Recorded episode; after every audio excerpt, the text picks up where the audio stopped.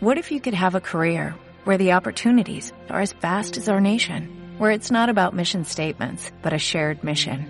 At U.S. Customs and Border Protection, we go beyond to protect more than borders, from ship to shore, air to ground, cities to local communities. CBP agents and officers are keeping people safe.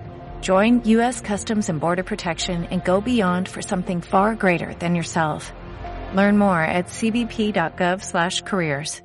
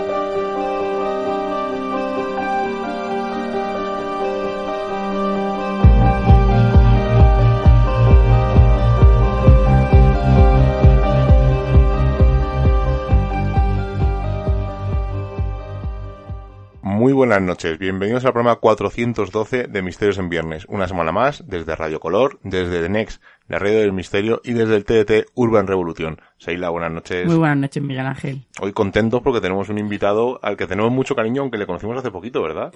Sí, además es de esas personas que, que parece que te animan a seguir investigando y seguir estudiando y seguir informándote sobre lo que él es un verdadero crack. Lo vais a entender de verdad a, raíz de esta conversación. Es la segunda vez que, no, que nos visita. Pero sí que es verdad. Además, nos sorprendió porque le conocimos un domingo y dijimos una presentación en domingo. Oye, y qué acierto, ¿verdad? Sí, porque es la mejor manera al final de facilitar que la gente pudiera verte. Nosotros cuando hacemos alguna presentación intentamos hacerla un sábado por la tarde, eh, un viernes por la tarde, un domingo tampoco es mala idea, porque al final lo que haces es facilitar que la gente, normalmente la gente en su tiempo libre suele librar los fines de semana, salvo gente que trabaja los fines de semana como en nuestro caso, pero intentamos facilitar, y en este caso nuestro amigo Javier Resines, que es con quien vamos a hablar, pues facilitó que la gente pudiera acercarse a, a conocer ese libro y a conocerla en persona, y lo hizo un domingo. Javier Resines es licenciado por la Ciencia de Información en la Universidad Complutense de Madrid, es un periodista especializado en criptozoología y criptobotánica, tiene el libro que ya presentó aquí en Misterios en Viernes, Círculo de Buscadores, y además dirige los blogs Criptozoología en España y Criptobotánica. Y en este caso viene a hablarnos de su última criatura, llamada Criptozoología en España, como su blog, eh, un libro editado por Guante Blanco en la colección El Círculo del Misterio. Ya sabéis, esos libros chiquititos negros que tantos buenos ratos nos han hecho pasar aquí en Misterios en Viernes. Así que yo creo que sin más preámbulos, Eila, vamos a charlar con él. Estuvo hace poco con nosotros, le conocimos en persona el año pasado, estuvo aquí, la gente le encantó lo que contaba nuestro amigo y ha sacado un nuevo libro y hemos tenido que llamarle a nuestro amigo Javier Resines. Javier, muy buenas noches. Hola, ¿qué tal? Buenas noches, Miguel. Buenas noches, Seila. ¿Cómo estáis? Pues mira, contentísimos de que seas el primer invitado de este 2023. Eh, estuviste hace poquito en Misterios en Viernes, como he dicho, y has vuelto a sacar Sí. una nueva criatura, un nuevo bebé, eh, Criptozoología en España, de la colección del Círculo del Misterio editado por Guante Blanco. Y eso, son- ya sabéis, son esos libros chiquititos, pero llenos de datos, de información, de historias, de anécdotas, y aunque parezca que vamos a radiografiar el libro, os aseguramos que nos quedamos eh, pues casi casi con los calcetines, porque queda mucho, mucho libro. Lo primero de todo, Javier, ¿cómo eh, se te ocurre escribir este libro sobre criptología? ¿Había eh, algún hueco en España que no existía y lo querías tapar o...? Sí, efectivamente. No solo de ahora, sino de hace muchos años, cuando, bueno, desde que empecé a interesarme por estos temas del misterio, el periodismo, artículos y tal, me enfoqué en la criptozoología y sobre todo luego ya pasado un poco el tiempo me enfoqué en la criptozoología eh, con casos españoles, porque veía que había ahí una especie de, pues de, de hueco informativo. Era fácil encontrar, relativamente fácil, encontrar eh, información sobre casos en casi cualquier lugar del mundo, cuanto más lejos mejor, pero aquí en España parecía que no existía nada. Y bueno, pues indagando un poco con algunos investigadores, tipo de hemeroteca, y luego ya pues una, fe- círculo de, de, colaboradores que se fue haciendo así pues de un modo natural, eh, al final hay mucha más tela que cortar. Y España es un nido criptozoológico en el que, bueno, pues tenemos todo tipo de criaturas con unos casos muy interesantes y desde hace, bueno, pues desde siempre, por así decirlo, desde hace siglos. Entonces, creo, no existía un libro, hay libros sobre criptozoología escritos en español y por españoles, pero no había un libro sobre criptozoología en España, exclusivamente sobre, sobre casos. La gestión del libro lleva haciéndose 10, 12 años, por esas circunstancias ha salido ahora, pero creo que, bueno, no sé si es necesario, pero a mí me apetecía eh, escribir un libro solo de casos españoles para poner un poco en lugar y en valor eh, los casos, la divulgación y la investigación que se hace sobre este fenómeno aquí en, nuestro país. Además, Javier, recuerdo que cuando hiciste la presentación en Madrid del otro libro, ¿no? Las manos se levantaron y yo creo que casi todos íbamos a preguntar lo mismo, ¿no? Cuando un libro es solamente de criaturas o de, esas, eh, de ese bestiario en España y te dijiste, no os preocupéis que ya está en camino. Javi, ¿te parece que sí, sí, te parece que recordemos para los oyentes que a lo mejor no están integrados en este mundo qué es la criptozoología? Mm, claro.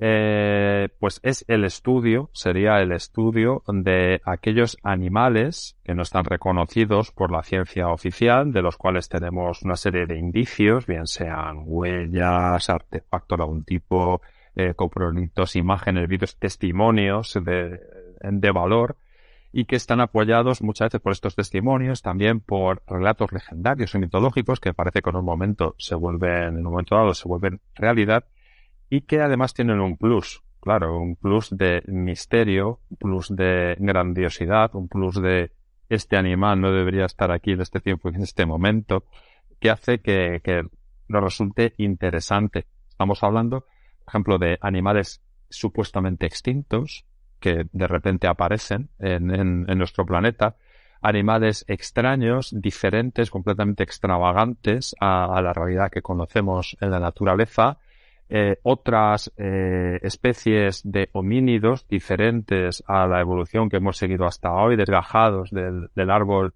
de la evolución conocida, sería un poco todo esto, esta amalgama de criaturas, de animales, que podrían poblar nuestro planeta, la que recogería los estudios de criptozoología.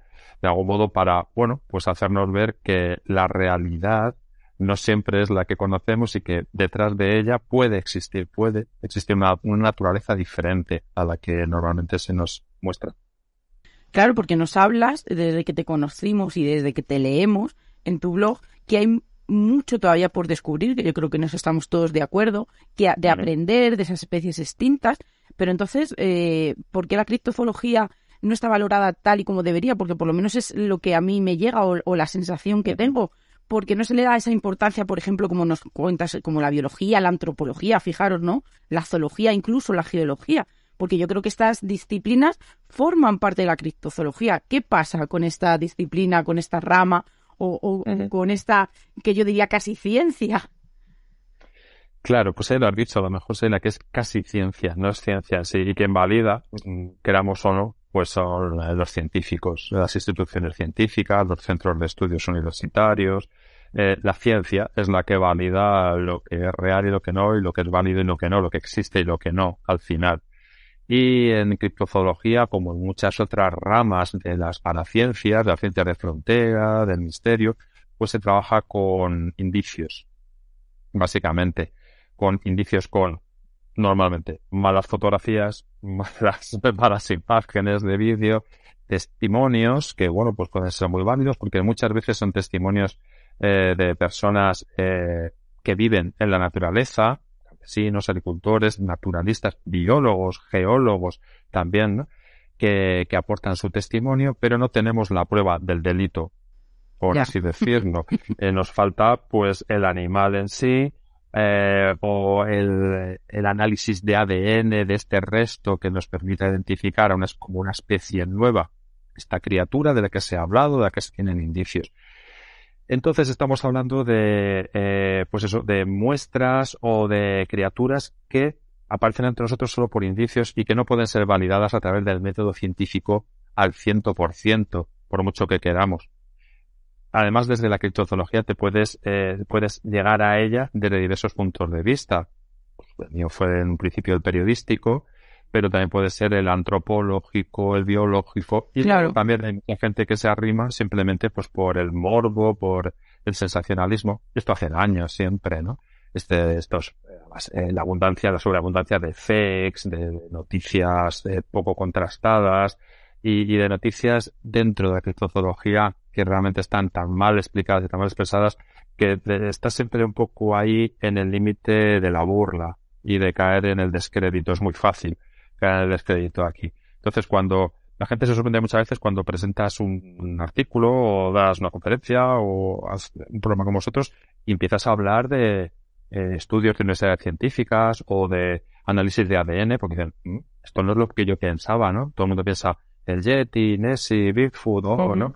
Estos monstruos. Bueno, eso también, pero eso sería la parte más comercial o más de vedette, más de show de, de la criptozoología. En la criptozoología, desde mi punto de vista, como yo la entiendo, tiene que ser eh, un estudio lo más apegado posible al método científico, con los pies en el suelo perfectamente, y ah, trabajando sobre hipótesis, porque como digo, no tenemos el, el, el kit de, la, de la cuestión, ¿no? Aquí. Entonces, pues, eso es lo que le sucede a la criptozoología, que le faltaría la aprobación científica para ser, pues, eh, no ser denostada y ser una ciencia como otra cualquiera, claro. Te entendemos perfectamente porque además hay un amigo nuestro que siempre dice Mm. sobre los fenómenos anómalos que siempre llegamos tarde y yo creo que también es a lo que Claro. te refieres. Pero bueno, al final, eh, como tú nos explicas también, eh, el, trabajo que lleva esta disciplina pues eh, es muy parecida a la que es aceptada por la ciencia oficial, en la recogida de datos, las tesis, las teorías, las entrevistas, los testimonios. Claro, Pero bueno, como sí. tú bien dices, ¿no? No tenemos esa prueba fehaciente en la mano en la que podamos poner encima de, de la mesa y decir no o, o verificar esa existencia. Es un poco, un poco complicado, pero quería que no lo, no lo preguntaras porque se, vamos, preguntártelo porque, porque creo que es algo que, que los oyentes se preguntarán, ¿no? ¿Por qué la cristozoología, pues como tú bien dices, no, a veces eh, se avergüenzan de ella. Pero bueno, es algo que ya lo podríamos abordar en, en otro, en otro programa. Bueno, lo primero Sí, de todo, repasar un poco así muy rápidamente el índice. Hablas de una ave gigantesca en Barcelona, que ahora te voy a preguntar sobre ella. Hablas de Sí. hispanos, eh, nesis también en la península ibérica, felinos ibéricos del chupacabra, las profundidades del mar, eh, animales desaparecidos y por desaparecer. Ah, Tocas un montón de, de casos y de historias que ocurren aquí en nuestra en nuestro país, en nuestra península, pero lo más la que más a mí a mí primero porque me apasionan los dinosaurios, ¿no? Y parece que ese sueño de niñez que todavía sigo teniendo de ver un dinosaurio Mm, eh, sí. en persona, o sea, vamos a decir en persona, no, en, en En vivo. dinosaurio, en vivo. Ese, pues es un sueño que tenemos todos, ¿no? Los que nos, nos gusta el misterio, incluso cuando desde que pequeñitos, no parece que los dinosaurios nos atraen muchísimo. Y la Mm. historia del pterodáctilo en Barcelona es apasionante. Cuéntanosla así un poco por encima para que la gente le entre en ganas de coger este libro de Sí. que en España. Bueno, pues como decís, tratamos muchos casos, trato muchos casos en, en el libro, son unos 50 aproximadamente.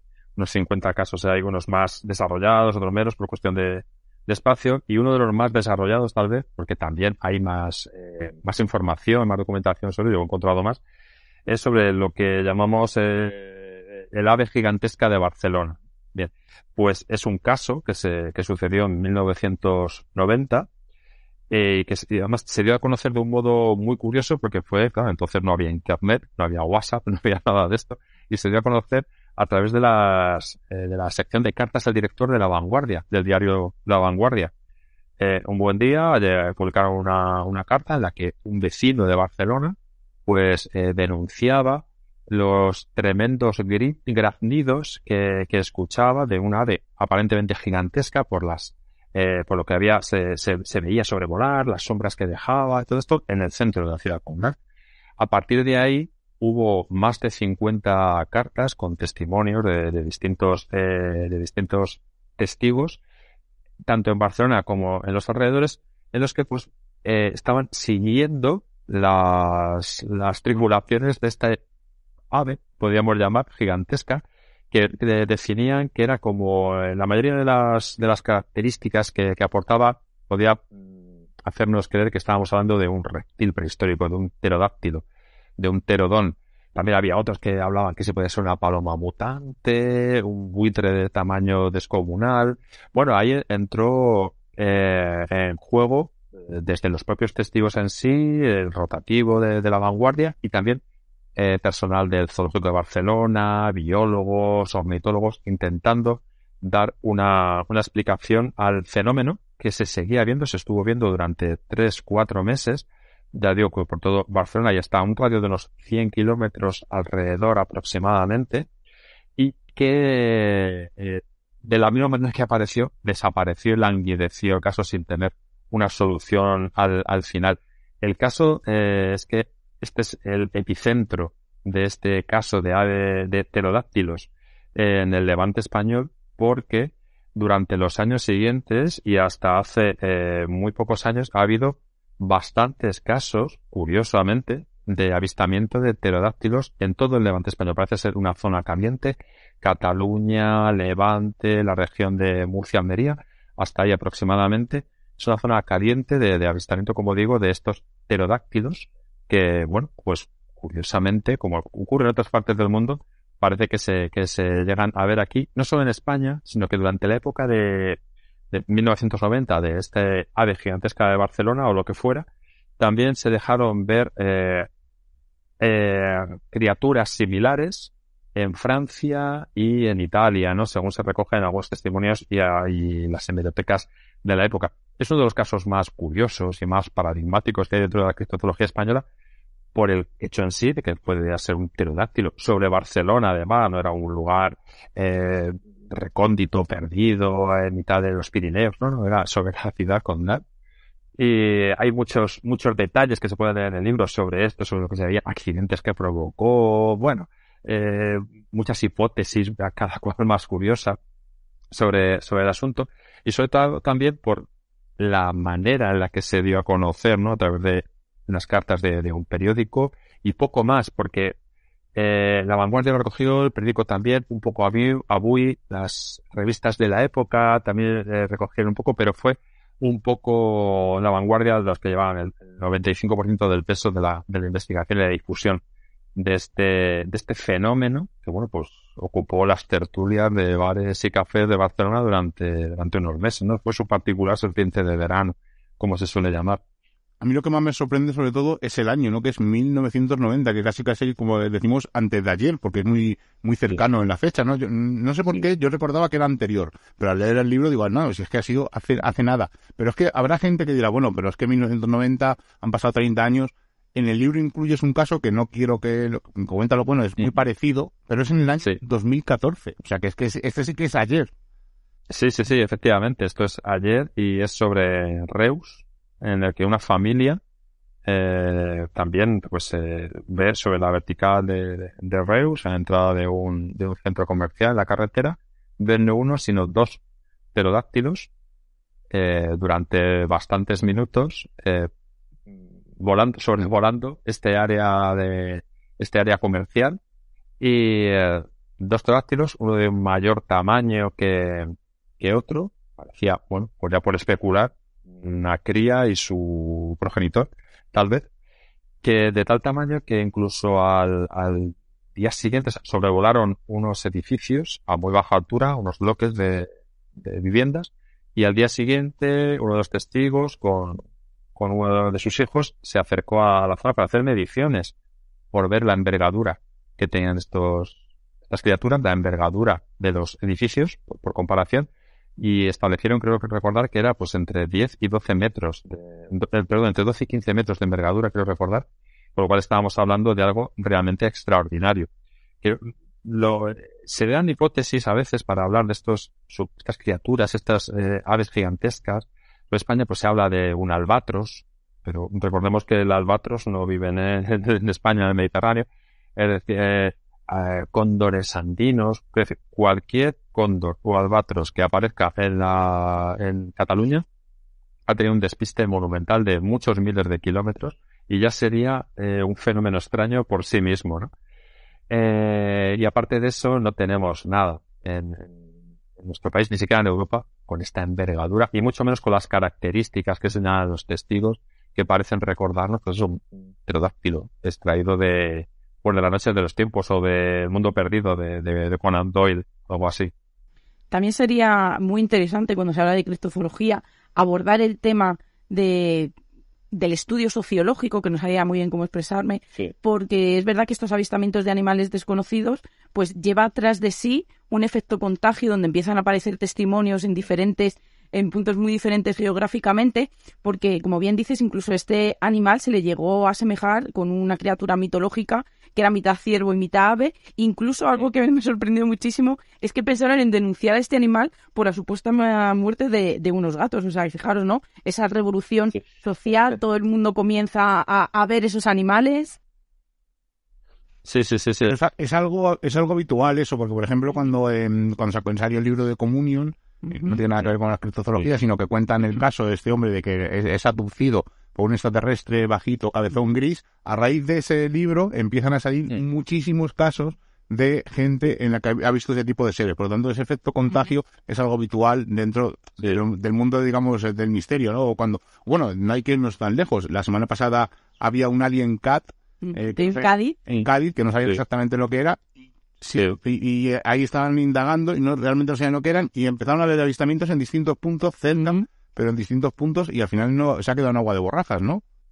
Sí, en el pleno del ayuntamiento que hubo el día 9, el día 9, el propio alcalde explicaba que posiblemente, tampoco es una explicación 100%, que la, el SEPRONA, el Servicio de la Guardia Civil, le comunicaba que posiblemente se tratara de un gato de grandes dimensiones, no un felino, un puma, como se ha especulado, un ocelote, sino un gato. Pero bueno, no tenemos tampoco el gato del delito.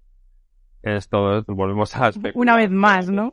Una vez, Una vez más, volvemos a especular que eh, lo más lógico es que no sea un felino, no de, de estas características, no sea un puma, que sea un gato grande, gato silvestrado, lo que sea es lo más lógico pensar, pero no tenemos la prueba que definitivamente nos diga que esto es así, no se ha capturado el animal, no tenemos un informe de huella, de ADN o algo así, o, fotográfico preciso por parte de la Guardia Civil que nos indique esto.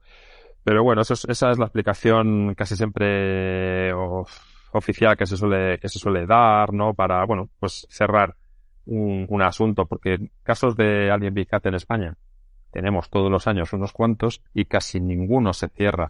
Casi siempre se da una explicación ahí lacónica o, bueno, ¿no? Que, casi que, enfada un poco más que, que contribuye a, acabar con el, con el asunto. Pero este efecto llamada del que habláis o este efecto contagio se da, es muy, muy común. Hay un caso en, en Estados Unidos que es muy, muy característico, es un caso que está vivo ahora mismo, que es el del Mothman de Chicago. Eh, Chicago Phantom, que desde hace unos cuantos años, pero desde hace 6, 7 años para acá, pues es muy recurrente. Hay muchos testigos que en Chicago, el lago Michigan y la conurbación, pues han tenido encuentros, contactos con, pues, la idea que tenemos todos del Botman mítico, ¿no? De, los años 60, pues con una figura o figuras similar en este lugar. Entonces, cuando aparece eh, un caso de estos en prensa o en prensa especializada, muchas personas, por un lado, se atreven también, por, por otro lado, a, contar su experiencia que han tenido en otro momento. Eh, y por otro lado, también otras personas eh, tienen, por así decirlo, la mente más abierta o, el, o la vista más aguzada a ver algo que de otra manera mejor te puede, te puede pasar eh, desapercibido. Y claro, pues ahí es cuando se, aparecen más casos de avistamientos en el momento, eh, en tiempo real, y más casos antiguos. Yo también vi esto, algo parecido, yo lo vi en tal momento, ¿no? La gente, de algún modo, intenta, bueno, busca ese, tiene ese modelo y, se afianza y dice, pues esto fue lo que yo vi en, su momento. Creo que yo también. Por eso también es un poco, eh, pues, esa abundancia, esa sobreabundancia, a lo mejor, de casos que se producen a raíz de dar a conocer uno. Contamos con hechos donde estas criaturas han atacado a los humanos, como los que nos cuentan los, eh, los sucesos ocurridos en el Rosellón o en el Valle del Tec, pero hay uno especial que, quiero que nos relates y es ese caso que incluso tras la desesperación se llega a acudir al Papa para pedirle ayuda y se le entrega unas reliquias. Bueno, este es el, bueno, es el caso de los simiots. Creo que os estáis eh, refiriendo a, a, ellos, ¿no? Sí, eh, los simiots, nos tenemos que ir a la, a la Edad Media, ¿no? Pues serían una versión maléfica un poquito pequeña y con muy mala leche de, de los yetis o los Bigfoot, homínidos, que podrían haber poblado, incluso seguirían hasta ahora mismo, poblando a una parte de, los Pirineos, eh, sobre todo el sur de Francia y el norte de Cataluña. Sería un poco ahí. Hay un epicentro que es Arles-sur-Tech, que sería una ciudad francesa que está a unos 12, 10 kilómetros de la frontera española, donde aún se les recuerda, hay eh, esculturas dedicadas a estos simiots, pero su historia en general, pues desde la Edad Media lo que hace es que estaban eh, realizando verdaderas racias, verdaderos saqueos, asesinatos de, de, tanto de ganado como de, personas en estas, en estas eh, comarcas gerundenses y del sur de Francia, de Rosellón. el problema estaba en que estaban viviendo una increíble época de sequía, lo que hacía que estos seres, que se supone vivían en los montes, en los bosques, un tanto alejados, con algún escarceo en las poblaciones, eh, pues se acercaban a las ciudades. Incluso hay documentado algún saqueo, supuesto saqueo, en Barcelona.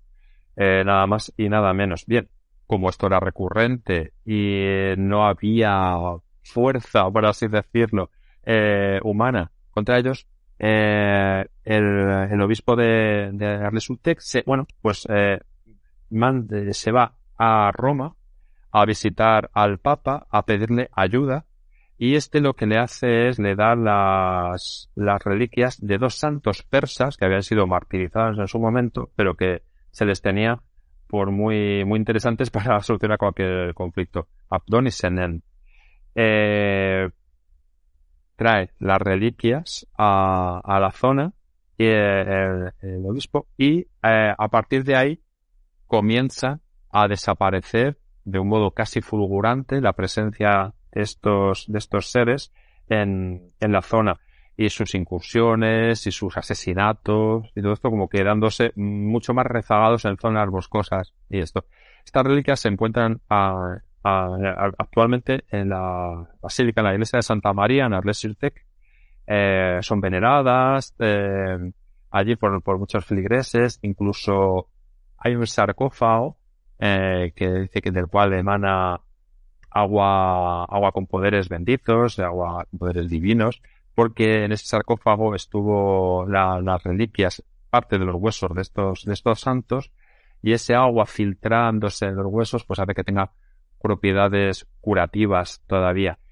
Durante un momento, esto fue eh, mano de santo, nunca mejor dicho, para, para, eh, frenar a los simiots, pero eh, tuvieron nuevamente épocas de mucha actividad, se construyeron ermitas para hacer de algún modo para, para marcar un punto de poder no en contra de estos seres evidentemente a todas luces de la época, diabólicos e infernales, pero eh, se cuenta que incluso hasta pues prácticamente los años 90 eh, de, este siglo pasado, eh, ha habido incursiones y encuentros con estos simiots, que ya digo, es una especie de Bigfoot Yeti con muy mala leche y de un tamaño más pequeño que un Bigfoot, sería pues, seres de un no más de un metro cincuenta, un metro veinte, por ahí, y que estarían eh, todavía en algunos lugares, pues, eh, haciendo de las suyas. Hay un caso, además, muy curioso de finales del siglo XVIII en el que se exhibió uno de estos simiots en Barcelona, en Barcelona y en otros lugares. En la feria se conoció eh, como el sátiro de Barcelona. Era una criatura que llevaban de feria en feria y hay documentación biblioteca en la que aparece en algún diario español, en algún diario ruso incluso, eh, que aparece la, la noticia curiosamente. Y bueno, pues sería esos hombres salvajes de esta parte de los Pirineos, porque los Pirineos, bueno, pues tenemos relatos de hombres salvajes, de Basajaos, de Simiots, de, de todo tipo de, de Bigfoot españoles eh, en la zona, pues serían estos Simiots, pues la, representación más salvaje, más sanguinaria, más diabólica de estos eh, Bigfoot en la zona este, en la zona de los Pirineos catalanes y, franceses. Y bueno, pues supuestamente todavía sigue, queda alguno por allí dando guerra. Javier, es inevitable cuando hablamos sobre todo de estos simiotos, de estos yetis, que parece que es ese eslabón perdido, como dicen algunos, pensar en que todas estas criaturas, bestias, eh, son especies que no, que no han evolucionado y que no lo han hecho por algún motivo y que por este, y que también eh, debido a esto, pues no son tan visibles como quisiéramos y a veces viven aisladas, incluso eh, salen a, a, lo largo de muchos años pensando ya que, que, esa especie pues había sido extinta.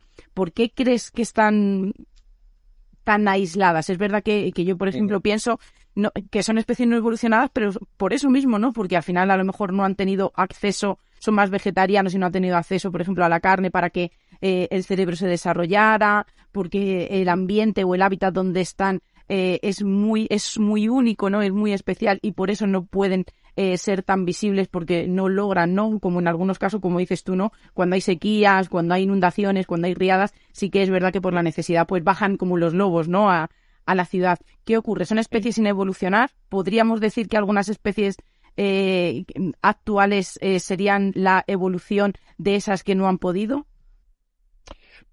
Claro, yo creo que son especies. Eh, cuando hablamos en criptozoología, muchas veces, cuando hablamos tanto de homínidos, hablamos de dinosaurios o, de criaturas que se supone que han existido en otras épocas y que ahora, pues en algunos lugares se las vuelve a ver. Eh, hablamos a veces de criaturas que no han evolucionado. Yo creo que sí han evolucionado, pero han evolucionado modo diferente. Es decir, por ejemplo, el caso de Mokelembembe, el dinosaurio de Camerún, similar a, similar a, pero evidentemente no puede ser un Diplodocus, porque el Diplodocus dejó de existir hace 60 millones de años y la evolución puede ser que nos haya llevado a cómo sería un Diplodocus o un brontosaurio. Hoy en día se podría ser Mokele. Con los semiots podemos hipotetizar lo mismo.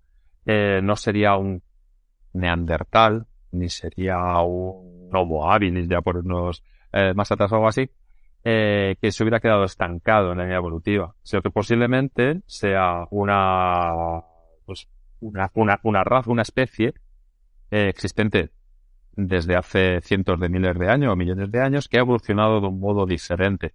Es decir, no creo que sea un reducto neandertal, como a veces se especula, ¿no? Sino que sería, pues posiblemente una evolución de los neandertales, de los denisovanos o lo que fuera, en, en la fecha actual. Todo esto teniendo eh, siempre eh, todo esto con alfileres. Es decir, estamos hablando sobre hipótesis de su, de su existencia.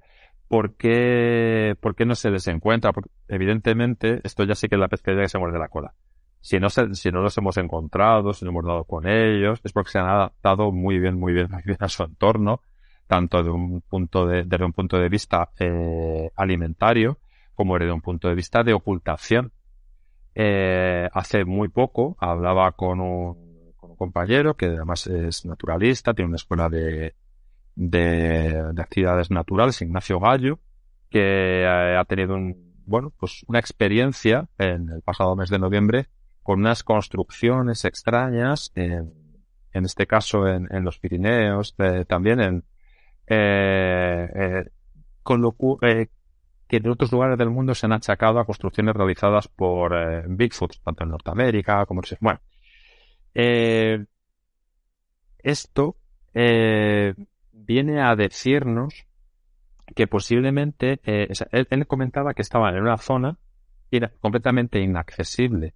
Es una zona de que dice, ni aunque seas un Ironman y tengas la mejor forma física del mundo, hay kilómetros y kilómetros, porque había visto estas estos indicios en distintos lugares. Dice, yo he visto el punto A y el punto B, que está a 15 kilómetros. Dice, pero lo que hay de A a B no lo puedo ver. Dice, pero es que no lo podemos ver nadie. Dice, es una zona completamente impracticable, de montaña, elevada, densísima. Dice, donde dice, con casa, con vegetación, para poderse alimentar. Dice, alguien que estuviera adaptado al entorno puede sobrevivir perfectamente ahí, en, en un lugar muy cercano a Girona en este caso, ¿no? muy cercano.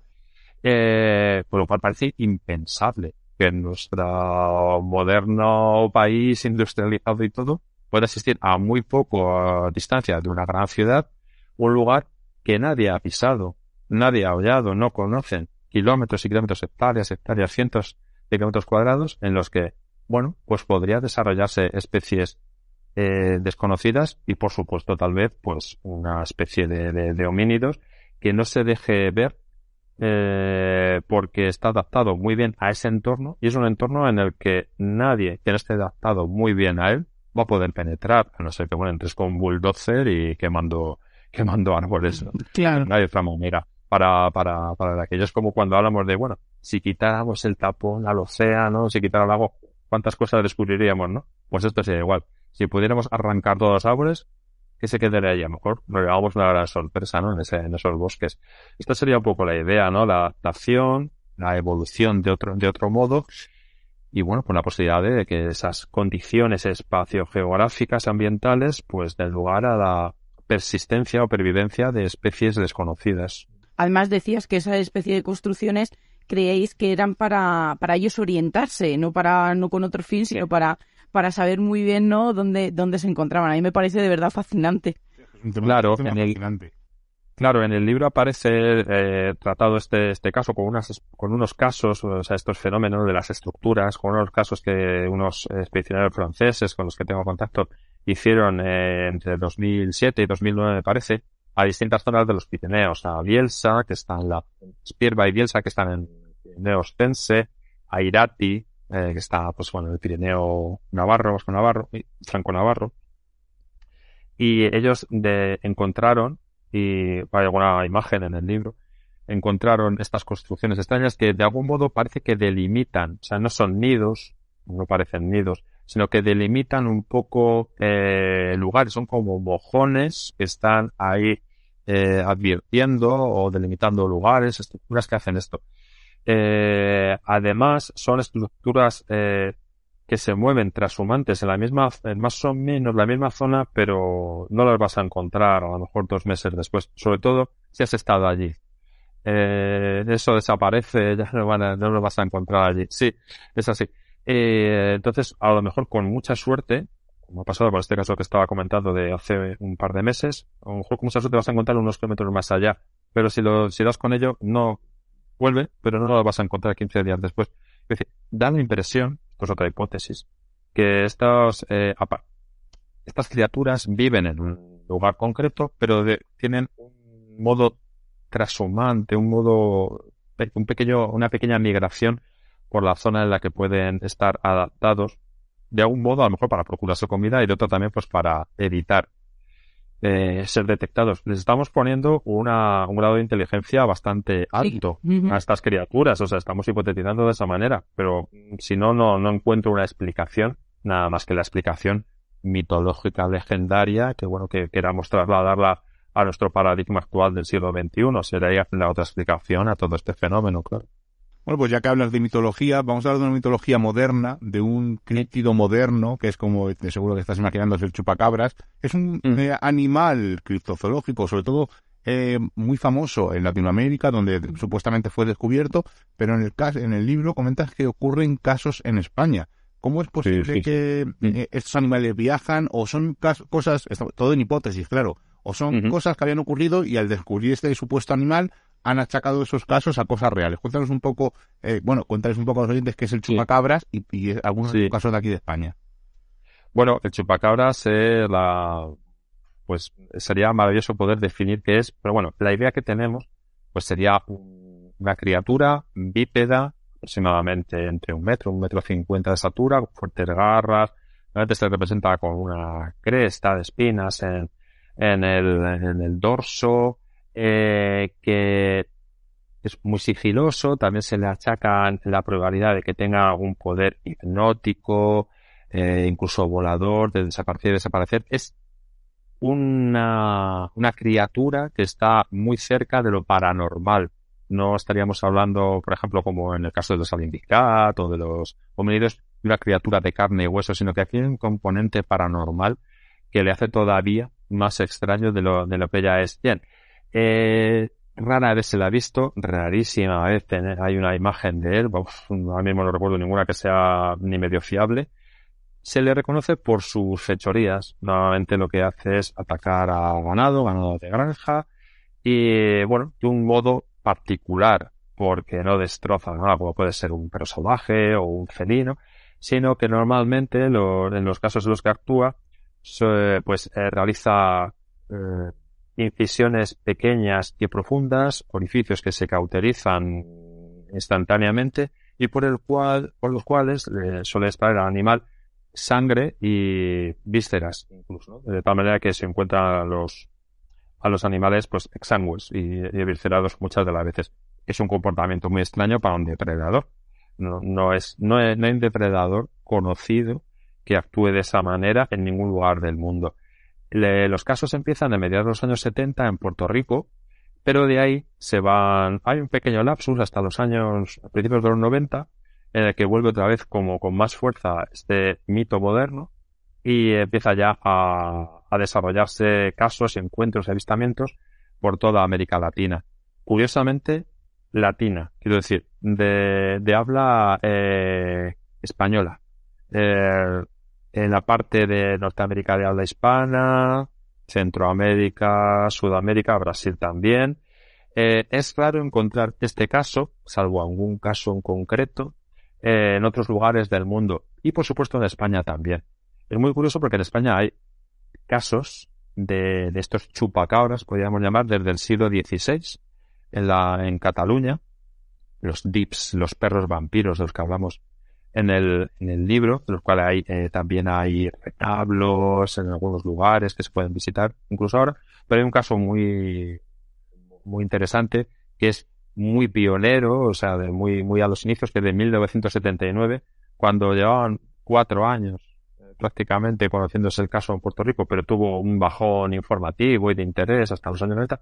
En 1979 se produjo en Tenerife, en la localidad de Taco, el caso que se conoce como el de la matanza de Taco, eh, que es eh, un caso en el que hubo durante varios meses ataque a ganado en diversos lugares de, Tenerife, pero casi siempre cerca de, de la localidad del barrio de Taco, eh, pero en distintos lugares de, de, la isla, pues hubo decenas y decenas de cerdos, conejos, algún caballo, un par de perros, que es muy curioso, ¿no? Este caso, normalmente no atacan, no atacan a perros, y más curioso aún es que uno de los animales eh, sobrevivió a este, a este ataque y pudieron, bueno, pues investigar en él, en el único ser vivo que sepamos que ha sobrevivido a un ataque de un chupacabras.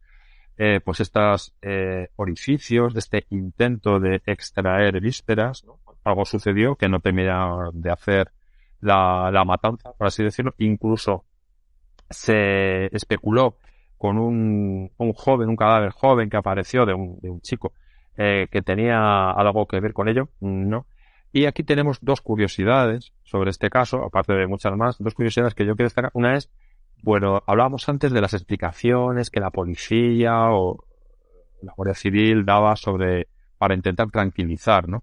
A la, a la población. Bien. Porque, por supuesto, este caso del chupacabras duró varios meses, muchos animales muertos, la gente estaba muy preocupada.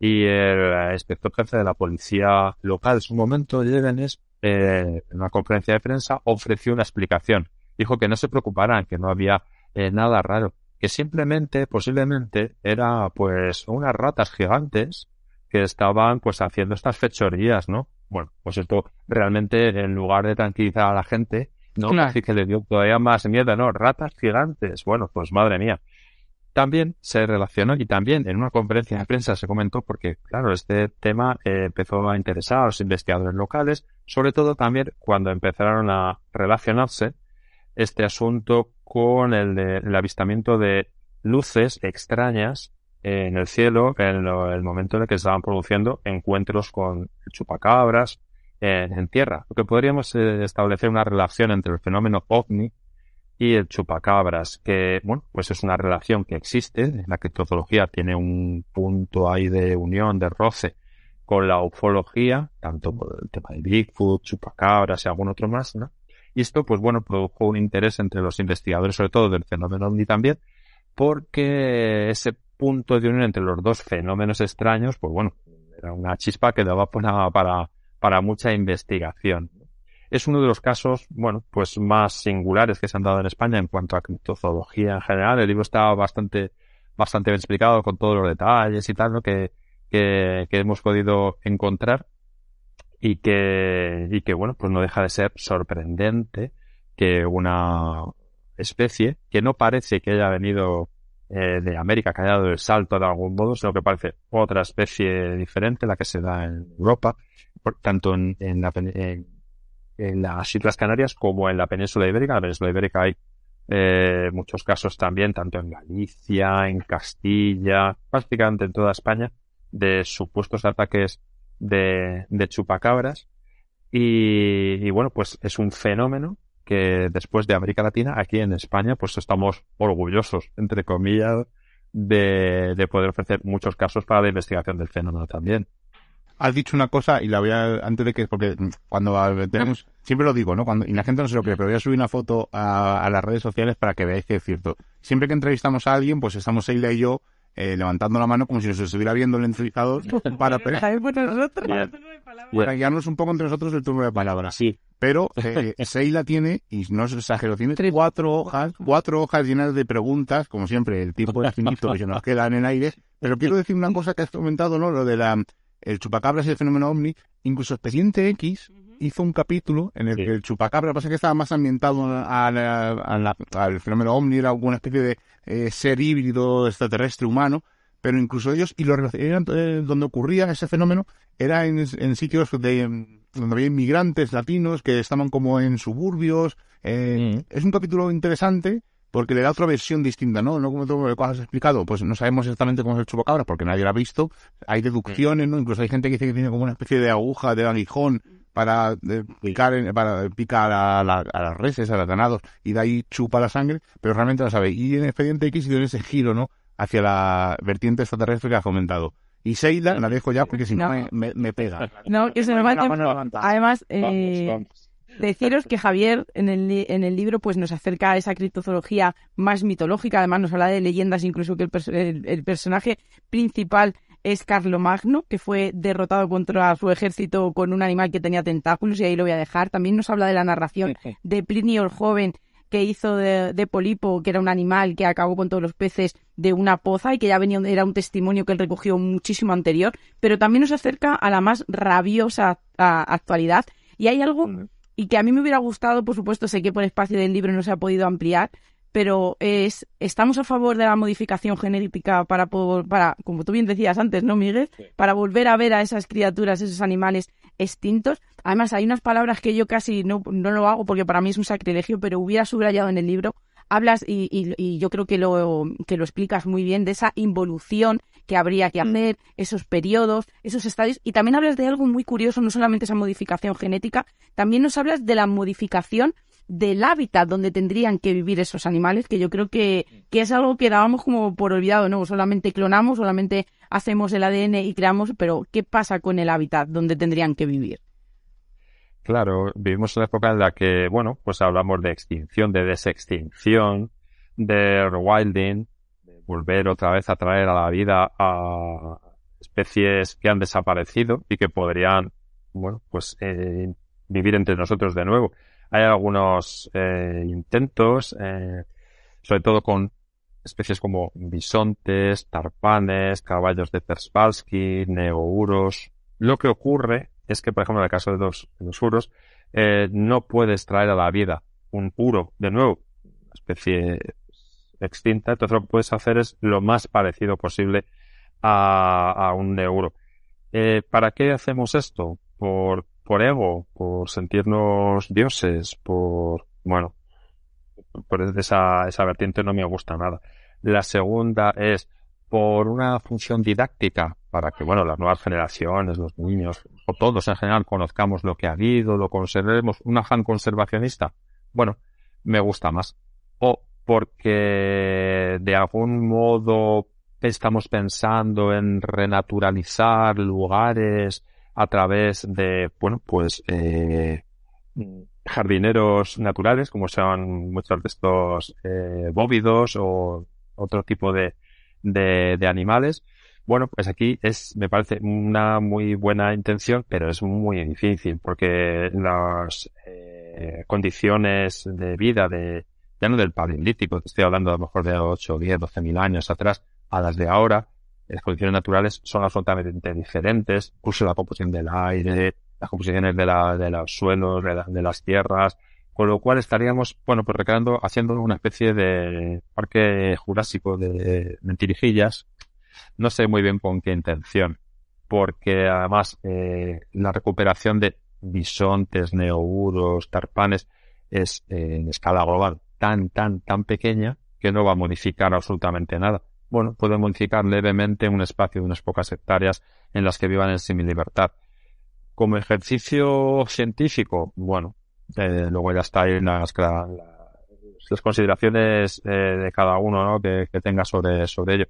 Como ejercicio de didáctico de conservación, bueno, me parece bien, pero creo que tampoco es el... Se han hecho intentos, por ejemplo, el bucardo desapareció en el año 2000, una cabra eh, montesa pirenaica, y se hicieron intentos de, en Aragón de, de reproducirla nuevamente, pero claro, era el último, las células que se poseían del último bucardo eh, vivo, pues se ha hecho a, a través intentando que la especie eh, incubadora fuera una muy similar especie eh, genéticamente a este, pero ya no tendríamos un bucardo, sería llamarlo X un neobucardo, como quieras. Bueno, es una corriente que de la cual habrá que hablar mucho más en los próximos años porque lejos de pararse yo creo que va a ir hacia va a ir hacia mayor el número de, investigaciones en este sentido. Es una corriente que bueno pues tiene ahí también unos límites epistemológicos no sé bueno eh, yo votaría no a no ser que sea por pues por esa, esa vertiente didáctica que creo que tampoco es necesaria pero bueno, es, eh, es la actualidad y es lo que va a suceder y seguramente veamos pequeños parques jurásicos, de algún modo, paleolíticos, en los próximos años, con pues recreaciones de bisontes y recreaciones de otros de otros animales. También lo mismo se está haciendo con las plantas. Eh, hace muy poquito un estudio de, de bueno, pues una organización internacional de universidades y instituciones en la, en la que participa alguna española, el CSIC, pues eh, van a revivir eh, semillas, eh, semillas que han encontrado en antiguos herbarios que para, van a revivir especies vegetales extintas, algunas hace 300, 400 años, con la intencionalidad, bueno, pues de que no se pierdan. Bueno, eh, vamos a ver en qué queda, en qué queda todo esto, ¿no? Es interesante, pero bueno, hasta, hasta cierto punto yo creo que innecesario. Bueno, pues os aseguro que siempre dicen, hay una frase que dicen que segundas partes nunca fueron buenas. En este caso os aseguro que sí, porque si Círculo de Buscadores nos gustó, este Criptozoología en España nos ha encantado. Nos quedamos con ganas de más, tanto de seguir charlando contigo, Javier, como de más libros y casos en profundidad.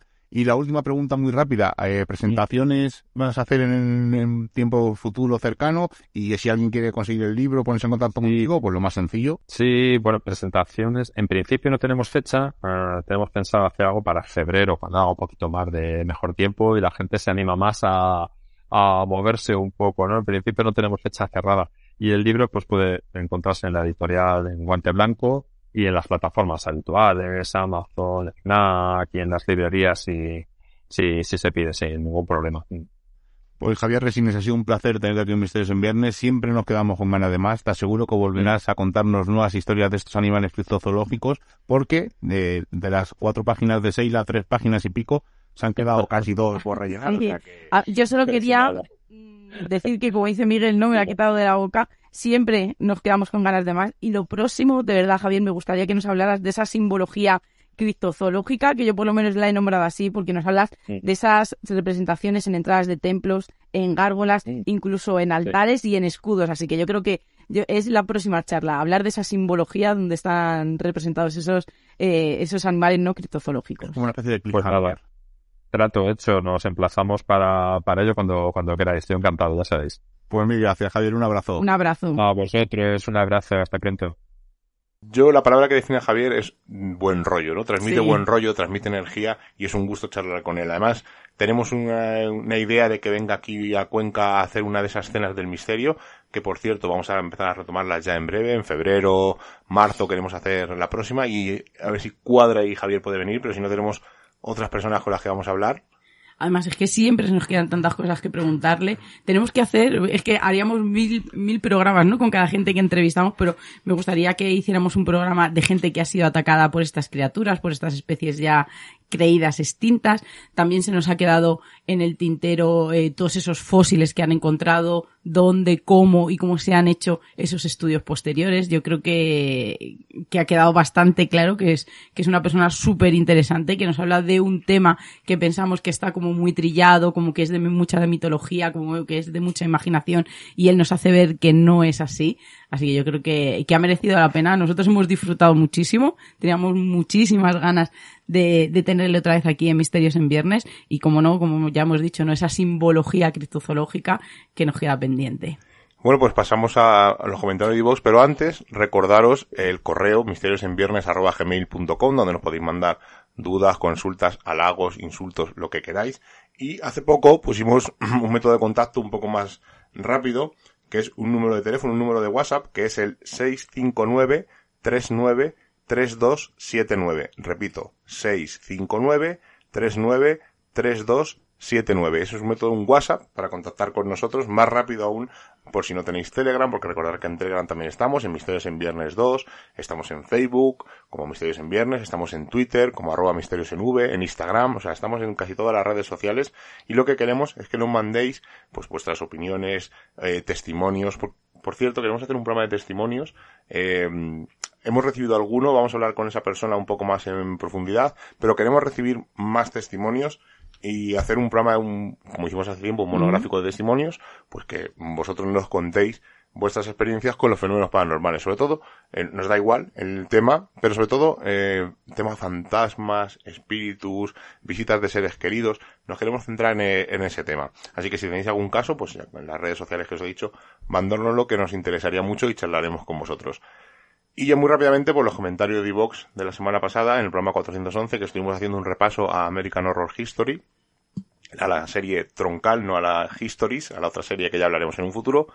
Y Marcelo Cáceres nos dice innovador y a veces la realidad supera la ficción. Excelente para una noche de verano acá en Chile. Porque suerte, ¿no? Ahora aquí nosotros pasando frío y ellos allí pasando calorcito, aunque yo soy más de frío, ¿verdad, Seila? Sí. David Brasi nos dice, tendré que ponerme de nuevo esa serie.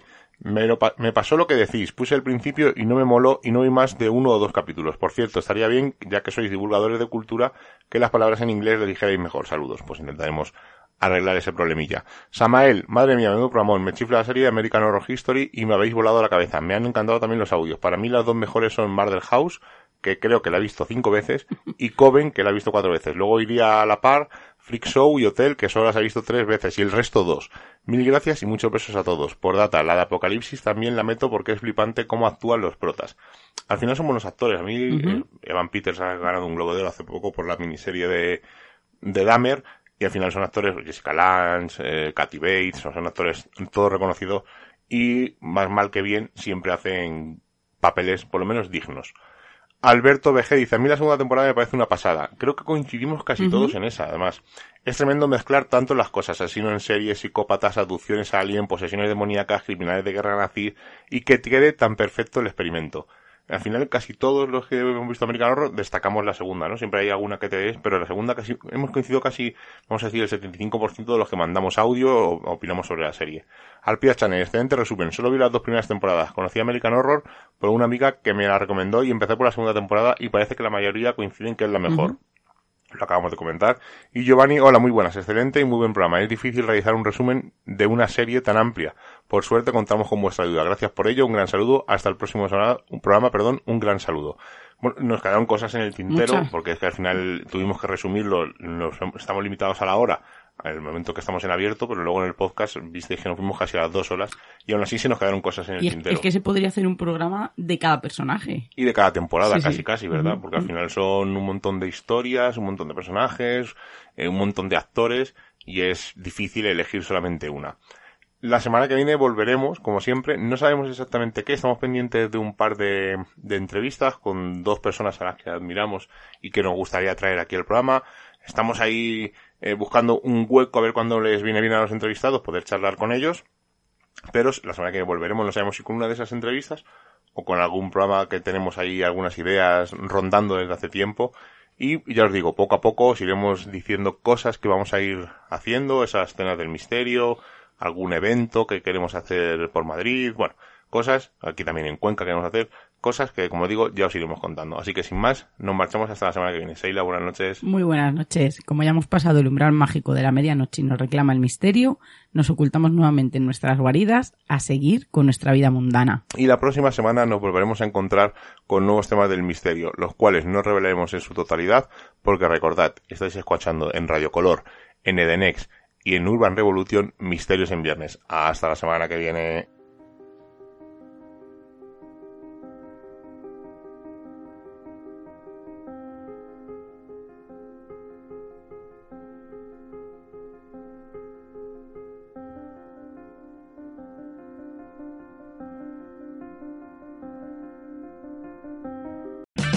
O'Reilly Auto Parts puede ayudarte a encontrar un taller mecánico cerca de ti. Para más información, llama a tu tienda O'Reilly Auto Parts o visita oreillyauto.com. O'Reilly